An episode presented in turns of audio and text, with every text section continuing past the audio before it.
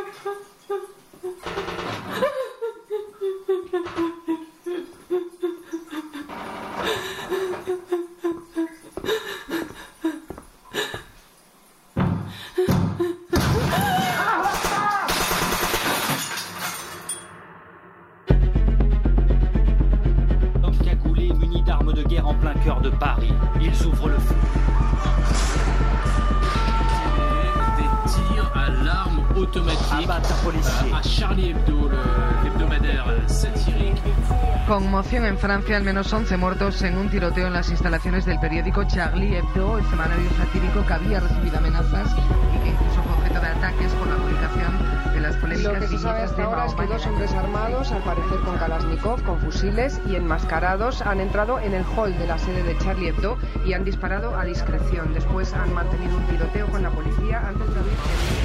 Gracias que están emitiendo las reacciones de toda la comunidad internacional, por ejemplo, de David Cameron, como.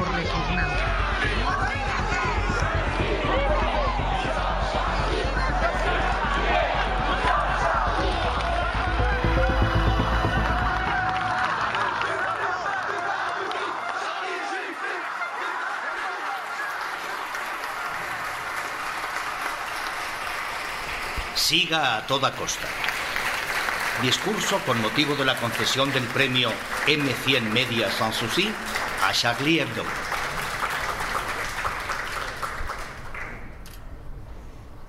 Bonsoir, Monsieur Billard. Buenas noches, señoras y señores. El 2 de noviembre de 2011, la sede de la revista Charlie Hebdo es pasto de las llamas. Un par de días antes había publicado una caricatura del profeta Mahoma en portada. La editorial arde, mobiliario y equipos quedan destruidos y hackean la página web de la revista. Aparece allí, entre otros textos, que la cólera de Dios caiga sobre vosotros. Junto al escrito hay una foto de la mezquita de la Meca. Apenas cuatro años más tarde, el 7 de enero de 2015, a las once y media aproximadamente, dos hombres enmascarados entran violentamente en el recinto de la editorial. En la sala de conferencias se reúnen periodistas, dibujantes y un invitado.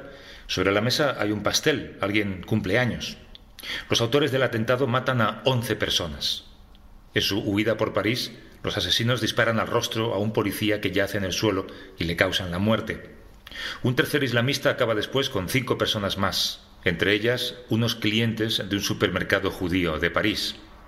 Los hombres, hijos de inmigrantes argelinos, habían sido instruidos por Al-Qaeda en Yemen, y de hecho un dirigente de esa organización terrorista asume unos días más tarde la responsabilidad por el atentado.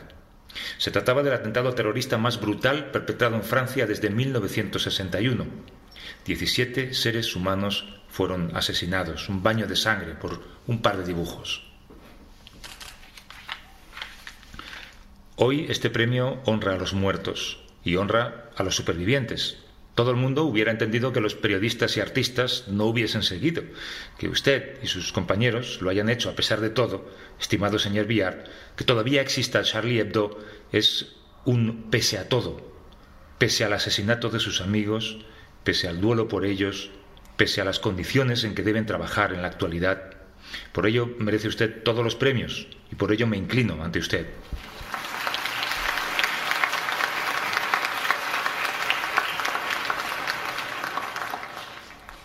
En la polémica posterior al asesinato del 7 de enero, casi todos los periodistas alemanes citaban un ensayo del año 1919 del escritor Kurt Tucholsky. En él, eh, Tucholsky planteaba la pregunta ¿qué le está permitido a la sátira? para contestarse a sí mismo de inmediato. Todo. Los periodistas culturales compusieron sus textos, gran parte de los redactores jefes escribieron un editorial y casi todos daban la razón a Tucholsky. La solidaridad puede entenderse, pero de hecho Tucholsky se refería a algo muy diferente. Escribió esas frases en un tiempo totalmente distinto. Se había perdido la Primera Guerra Mundial, el emperador acababa de poner pies en polvorosa y la sociedad se había desmoronado. Como muchos otros, Tucholsky tenía sus esperanzas puestas en la democracia, luchaba por ella como escritor y ensayista, y por eso le daba igual si las autoridades consentían sus textos, algo que no hacían con demasiada frecuencia. Artistas como George Gross y Karl Arnold también fueron procesados en esa época. Lo que Tucholsky quería decir era que la sátira puede permitírselo todo a sí misma, que los artistas son los idealistas decepcionados que arremeten contra la realidad. Él solo vivió los comienzos del régimen de Hitler. Cuando escribió el texto todavía no existía la revista nazi Der Stürmer. Si hubiera conocido sus horribles caricaturas sobre los judíos, seguro que habría redactado esas frases de forma muy distinta. Señoras y señores, las caricaturas pueden ser arte y la libertad del arte está hoy en día garantizada por nuestras constituciones. Pero es extremadamente complicado comprender qué es en realidad el arte. En 1917, Marcel Duchamp instaló en París un urinario sobre un pedestal y dijo que era arte, porque él lo declaraba como tal. Tiempo después, Kurt Schwitters y Joseph Beuys afirmaron que cualquier persona es un artista y que todo es arte. Si eso fuera cierto, y si también fuera cierto que el arte es totalmente libre, cualquiera podría hacerlo todo, sería el fin de nuestra sociedad. En rigor, el arte no existe, solo existen los artistas, dijo Ernst Gombrich, uno de los historiadores del arte más significativos del siglo XX. Es una frase inteligente, pues siempre se trata de quién dibuja y quién escribe. El arte es precisamente lo que hacen los artistas. Dejando de un lado lo dicho, la pregunta de hasta dónde les está permitido llegar a la sátira y a la caricatura ya no debería ni plantearse en una revista satírica.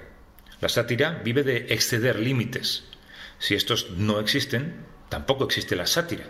Si todo está permitido, ya no se la necesita. La sátira debe ser mordaz, crítica y provocar, debe herir y ofender. Si no hace daño a nadie, no significa nada. Así pues, a los artistas debería darles igual si lo que hacen está permitido. Y hoy debe darles igual, porque no tienen que temer más por su vida. Pues en una sociedad ilustrada, la discusión sobre los límites del arte de la sátira y de la caricatura se desarrolla ante los tribunales. Esta es tal vez la auténtica libertad del arte. Y esa fue también la historia de Charlie Hebdo, hasta los atentados. En el periódico Le Monde apareció hace un par de meses un texto con este título. Charlie Hebdo, 22 años de procesos. En efecto, la publicación ha sido demandada por casi todos los que podían demandarla, todas las organizaciones religiosas posibles, políticos, periodistas. Solo la Iglesia Católica ya ha iniciado 14 pleitos contra Charlie Hebdo y ha perdido todos y cada uno de ellos. La revista sigue así una larga tradición. El 14 de noviembre de 1831 se celebró en París un famoso juicio a causa de una caricatura. El acusado era Charlie Philippon, por aquel entonces de 31 años de edad y editor de varias revistas satíricas. Philippon era propietario de la editorial y la litografía más importantes de París, era republicano y se sentía decepcionado y asqueado ante la ambición de poder del rey Luis Felipe I, quien debía ser en realidad un rey para los ciudadanos. En uno de sus periódicos apareció, sin que la censura se percatase inicialmente, una caricatura del rey en la que cubría con yeso los ideales de la revolución, Filipón fue acusado por ofender al monarca. Heinrich Heine escribió por aquel entonces sobre el proceso. En la sala del tribunal, Filipón argumentó primero que él no había atacado a la persona del rey, sino al poder político abstracto, y que eso estaba permitido. Los jueces negaron con la cabeza. Entonces Filipón dijo que en la acusación se vulneraba la libertad de opinión y de prensa garantizada desde 1830. Se equivocaba. La Carta de 1830, así como la Constitución, por otra parte, excluía la libertad de opinión cuando se trataba del rey. Filipón no tiró la toalla. Explicó a los jueces que si uno pretendía reconocer a toda costa al rey en un dibujo, lo podía reconocer en cualquiera, y por esa razón cualquiera que dibujase algo debía ser acusado de ofender a su majestad. Los jueces se quedaron mirando al acusado sin entender, y lo que entonces hizo Filipón fue brillante. Cogió una hoja y dibujó el rostro del rey Luis Felipe, un hombre gordo, con rasgos blandos y papada, y luego manipuló ese rostro en tres esbozos que se alejaban cada vez más del primero, hasta que sólo quedó la forma de la cabeza del rey, y era la silueta de una pera. Así pues, Filipón dibujó una pera y no a un rey. Naturalmente lo condenaron pese a todo. A veces ocurre también con defensas espléndidas, pero Filipón publicó el alegato y los dibujos en las revistas satíricas La Caricature y Le Chorivari, y el caso tuvo una repercusión enorme. A partir de entonces todo el mundo llamó al rey la pera, y a cualquiera que quisiera criticar la odiada monarquía de Julio y al rey le bastaba con pintar una pera. Hoy en día no se juzga a nadie por dibujar a reyes o cancilleres como si fuesen frutas. La revista satírica alemana Titanic fue la primera en aplicar el mismo concepto a Helmut Kohl. Birne, pera, en 1982. En 1983 apareció un libro de Pete Knorr, autor y cofundador de Titanic, con ilustraciones de Hans Traxler, Llevaba el título de Birne, Pera, el libro sobre el canciller, un abecedario para frutas que todavía están verdes y otras demasiado maduras en este nuestro país. En 1987 la Young Union adoptó esa imagen y hubo incluso pegatinas de peras en la campaña electoral. Tal vez sea este, en efecto, el trato más inteligente que se puede dar a la sátira. Helmut Kohl, quien tuvo que aguantar más ofensas que cualquiera de nosotros, nunca demandó al Titanic, aunque seguramente habría ganado algunas de las causas. Hace un par de días, el periódico del partido del gobierno griego, Syriza, mostraba una caricatura de Wolfgang Schäuble. El título de la ilustración era La negociación ha comenzado. Schäuble aparecía con el uniforme nazi. En los bocadillos se decía, respectivamente, insistimos en hacer jabón con vuestra grasa y solo discutiríamos acerca del abono producido con vuestras cenizas. Era sin lugar a dudas una sátira. El portavoz de Scheible estaba visiblemente furioso, pero dijo que se trataba de la libertad de expresión. En el último número de Charlie Hebdo se representaba con el mismo uniforme a Angela Merkel. Señalaba a los doblegados griegos el camino a la cámara de gas. Meteos dentro, allí se liquidarán todas vuestras deudas. Y la portada actual muestra a un niño refugiado ahogado en la playa y al fondo un anuncio de McDonald's reza dos menús infantiles por el precio de uno. Estoy seguro, la solidaridad pronto pasará y la proclama de la sátira es libre no tardará en olvidarse. Ayer mismo un gran medio de información alemán escribió Charlie Hebdo pierde simpatizantes. Señoras y señores, cualquier personaje público, y muchas personas de esta sala lo son, está a merced de la crítica. Esta puede herir y ofender a cualquiera. A veces consiste en la burla y el escarnio, a veces es malintencionada y vulgar, a veces banal y tonta, y por desgracia a veces es justa e inteligente. Nos indigna. Escribimos cartas, nos quejamos en todas partes y en último término quizá interponemos una demanda ante el juzgado. Pero incluso si va más lejos de lo permitido, no asesinamos a nuestros críticos. Y una vez que nos hemos calmado, sabemos que debe existir, incluso aunque no podamos soportarla. ¿Se aplica otro criterio cuando se trata de comunidades religiosas? No lo creo. Para mí resulta inconcebible que la blasfemia, todavía hoy, pueda castigarse en especial medida. ¿Por qué la religión tiene que estar más protegida ante las ofensas que, por ejemplo, la orientación sexual, el color de la piel o la nacionalidad?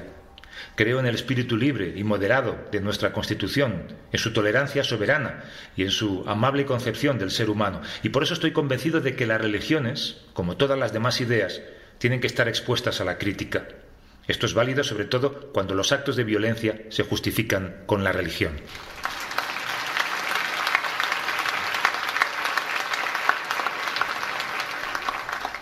Lo esencial, señoras y señores, lo esencial es, sin embargo, algo distinto. Los estados modernos aparecieron porque los seres humanos renunciaron a tomarse la justicia por su mano. Transfirieron su rabia y necesidad de venganza al Estado, entregaron las armas. Solamente el Estado podía castigar, solo él podía llevar a cabo procesos que todos reconocen. Desde el gran sociólogo del pasado siglo, Max Weber, se aplica el concepto de monopolio de la violencia por parte del Estado. Pero los precedentes en sí son, por supuesto, mucho más antiguos. En el acuerdo entre los ciudadanos y su Estado, la base de nuestra convivencia. Nosotros renunciamos a la violencia y a cambio se nos garantizan procedimientos regulados como es debido. Nunca fue fácil. Se ha tardado siglos en llegar hasta aquí. La historia de este acuerdo es la historia de la evolución hasta el ordenamiento jurídico moderno, y sólo a través de éste llegamos a ser quienes somos. Por eso, el atentado terrorista no puede compararse con el asesinato de una esposa a manos de su marido o con el atraco a un banco. Aquel no fue una infracción del ordenamiento jurídico, sino un ataque contra el orden jurídico. En los periódicos, en la televisión y en Internet discutimos a partir de la Constitución, mientras que el único objetivo de los terroristas consiste en hacerla pedazos. Nuestra declaración de que la sátira es libre resulta ingenua y desvalida ante la realidad del terror. Hablamos de los límites sutilmente definidos de unos dibujos al lápiz, mientras que los islamistas no se cansan de asesinar. Sus crímenes sangrientos no son intervenciones en un debate, y sus víctimas no son cómplices de tomarse la justicia por su mano, tanto si lo que hicieron estaba prohibido como si no. ¿Y qué consecuencias extraemos de todo ello? Sigo estando convencido de que la democracia ilustrada también debe tratar a terroristas, a personas que quieren destruir nuestra sociedad, solo con los recursos del derecho. Solo mediante él se demuestra la capacidad de defenderse y la veracidad del Estado de Derecho.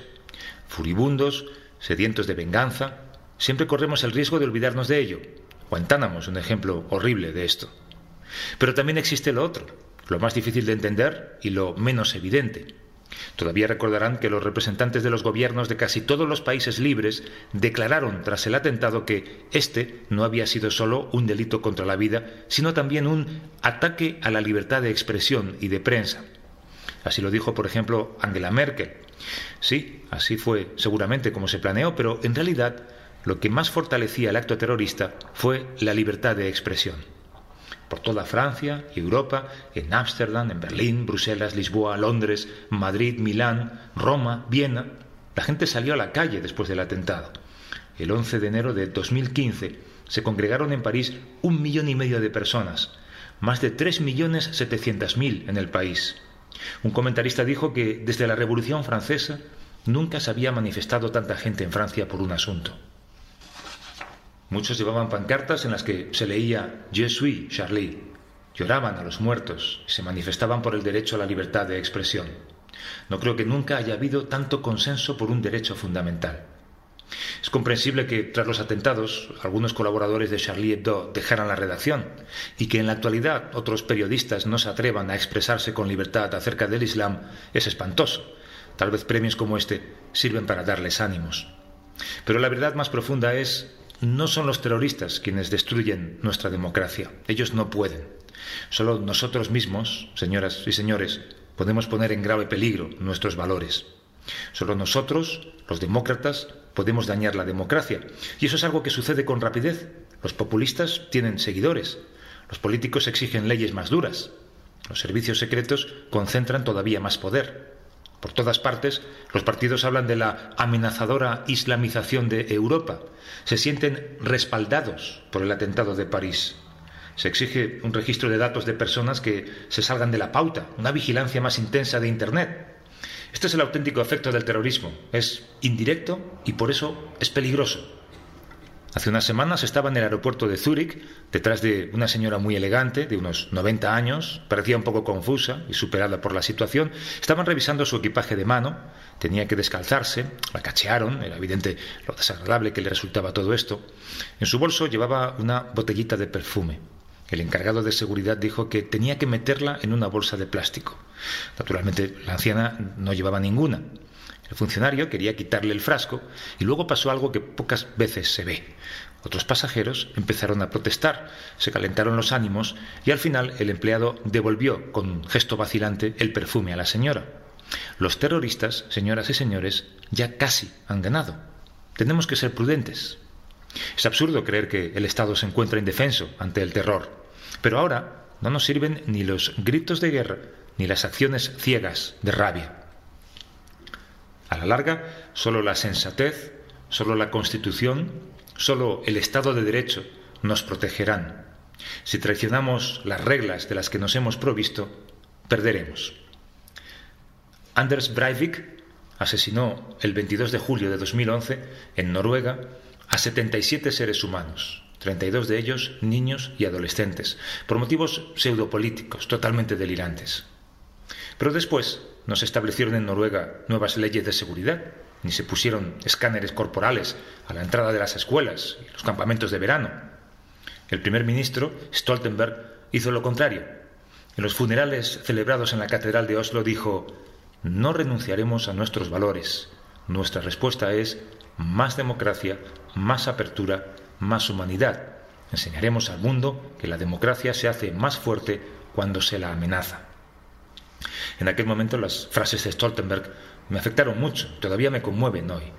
Son el núcleo del que debemos ocuparnos. Tenemos que oponernos a los fanáticos precisamente con lo que más temen y odian, nuestra tolerancia, nuestro concepto del ser humano, nuestra libertad y nuestro derecho.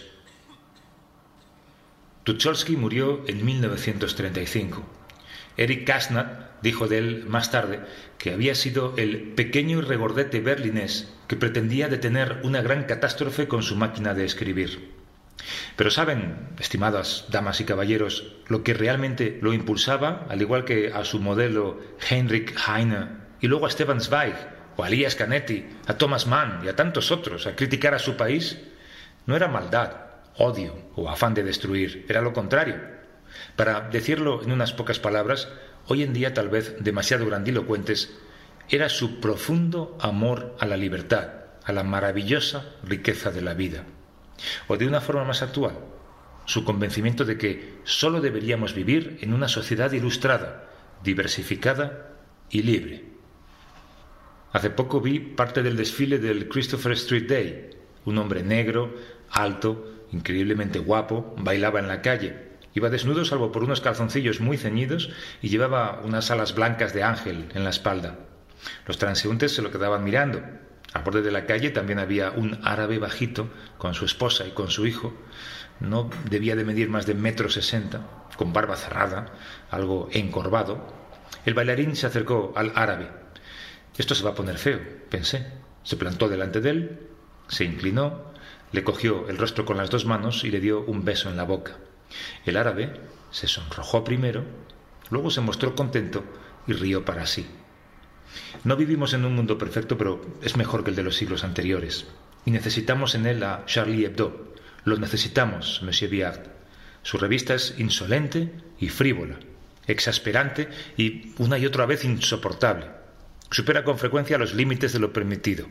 Pero eso es también la expresión y materialización de nuestra libertad. Es parte del mundo que se ha creado a través de tantos siglos de dura lucha, opresión y dolor. Nadie que esté todavía en sus cabales querrá retroceder a la época anterior a la Ilustración, y la advertencia de Benjamin Franklin tiene en la actualidad más validez que en su tiempo. Quien abandona la libertad para ganar seguridad acabará perdiendo las dos. Estimado Monsieur Viard, se lo pedimos. Siga usted con Charlie Hebdo. Siga usted a toda costa. Siga haciendo lo mismo y hágalo durante todo el tiempo que sea posible.